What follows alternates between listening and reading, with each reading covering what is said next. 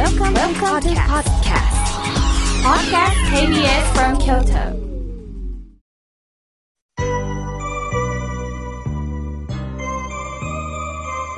さあ、ここからはたくさんのメッセージをいただきましたので、順に紹介させていただきます。まずメールをいただきました。まこママさん、ありがとうございます。いつも妙慶さんのご法は楽しみに拝聴しています。人生は生きる限り、限りがある。だから、これから生きていく。何度も何度もいろいろ言い聞かせております。目の前の苦労が人を大きくするとも言えますよね。実は私は今娘が仕事が変わってね、苦労してるんです。上司の教えがとても感情的で、なんか娘が落ち込んでいます。親としてはただ見守っているだけでいいんでしょうか？娘が笑顔を取り戻すことができるんでしょうか？妙慶さん教えてくださいとのことです。そうですよね。親として娘さんが悲しんでる姿を見て変わってあげられないんですよね。本当に見てるだけで辛いと思います。ただ、その怒られるということの内容をちょっと見分けると、娘さんはきっと立ち直れるんではないでしょうか。上司はどうしても部下の失敗とかできないところを見ると、やはり怒ってしまうと思います。ただそれが怒られてる。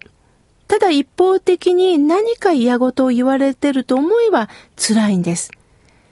怒りプラスアドバイスと思ったらどうでしょうか。確かに言い方のきつい方っておられます。その言葉って残るんですよね。そこでアドバイスをしてくださってること、あ、今後あなたここを注意してくださいと言ってる言葉の意味をちゃんと聞いて、それ以外の嫌味とかきつい言葉はさっと流していくようにぜひ伝えてください。どうしてもね、あのー、きついことを言うって方はね、心に余裕のない方がやはり多いです。またね、あの、反論されないためにきついことを言う方もいるんですよね。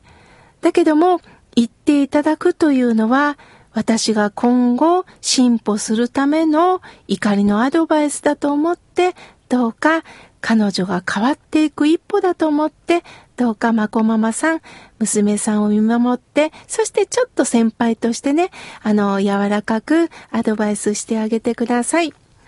さあ、続いての方です。しぶちゃんさん、ありがとうございます。毎週聞けるときは聞かせてもらってます。最近友達と接するのが億劫なんです。煩わしくなってきました。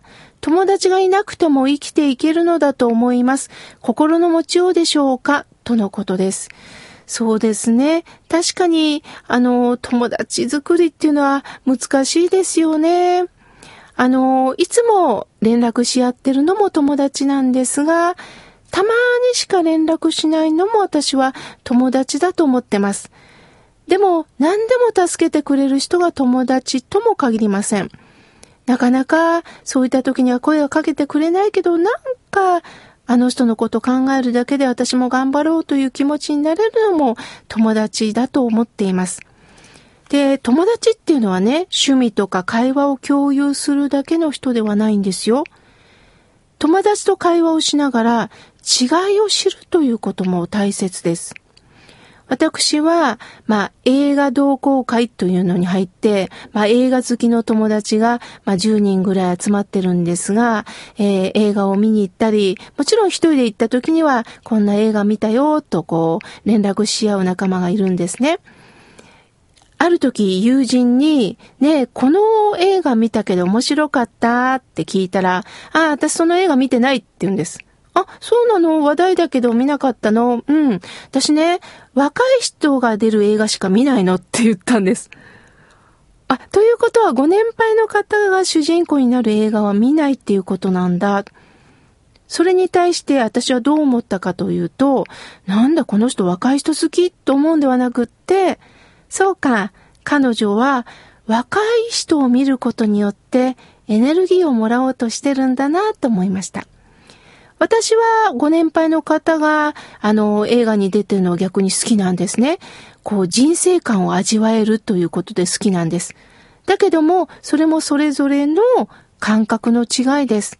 あ、そうか。やはりいろんな映画があるのは、こんないろんな感覚を持ってる人が見るから、いろんな映画があるんだなということをね、知りました。だからお友達は違いを知るということなんですよね。しぶちゃんさん、何か、あ、この人ってなんか刺激受けるなというような会話をもらえる、そんなお友達が一人でもいたらいいですね。また教えてください。さあ、続いての方です。おはがきをいただきました。みちよさん、ありがとうございます。あずきバーキャンドルこのプレゼントが非常に気になるので応募しました。そうですか。当たるといいですね。妙慶さん、公開収録の模様をラジオで聞いたんですが、高校生の娘さんが来られていましたよね。妙慶さんのお話が高校生で聞けるなんて最高の人生ですね。きっと彼女は優しい人間になるんでしょうね。私の孫は中学生です。ほんと話をしてあげたいです。とのことです。そうですか。いえいえ、まあ私の話を聞いたからね、必ず優しくなるとはまあもちろん保証はないんですが、でも出会いって大切だなと思いました。いろんな年齢層の方がこうしてラジオを聞いてくれています。なんか話が難しくってわかんないっていう人もいるでしょうし、身に染みるよっていう方もおられると思います。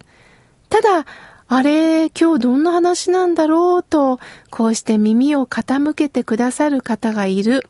わざわざ貴重な時間、こうして KBS 京都を聞いてくださる方がいる。このことって深いご縁だなと思っております。私も学生さんがね、えー、こうしてラジオを聴いてくれてるということが分かったら、もっと彼、彼女らのこれからの人生の何かアドバイスができたらと思っています。また、私より先輩の方がラジオを聴いてくれたら、何かこう、共にこう共有できるようなお話ができたらいいなとも思っています。問題は人間と向き合えるかってことなんですよね。どんな方にもいろんな思いがあって、悲しみも喜びもある。それをこのラジオでね、共有できたらと思っております。みちおさん、これからもよろしくお願いいたします。続いての方です。うじよりのんのさん、ありがとうございます。みょうけいさん、土曜日が待ち遠しいんです。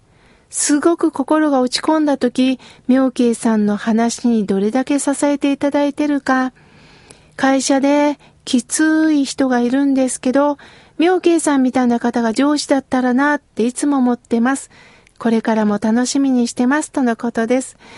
ああ、そうですね。特にこの暑い時期にね、人間っていうのは自律神経がピンピンしてますのでね、ちょっとしたことでもカーンとくる方もいると思います。人間は感情で生きていますもんね。そこでね、きつい人っていうのは、自分の痛いところをつつく方なんです。わっちゃ、言われてしまったっていうことですよね。私もね、あの、やはり家族からきついこと言われた時にムッとくるのは、痛いとこ疲れたからなんでしょうね。その時には、そうかそうか、ありがたやありがたや、ここまで言ってくださる方がいるんだ。そう思いながら接しております。そして先ほども伝えたようにね、あまりにもきつかったらこの怒ってるきつい言葉を上手にね、流して言ってる中身を聞いていけるような人にぜひなっていただきたいなと思います。さあ、まだまだたくさんのメッセージをいただいたんですけれども、えー、次回また紹介させていただきます。ありがとうございました。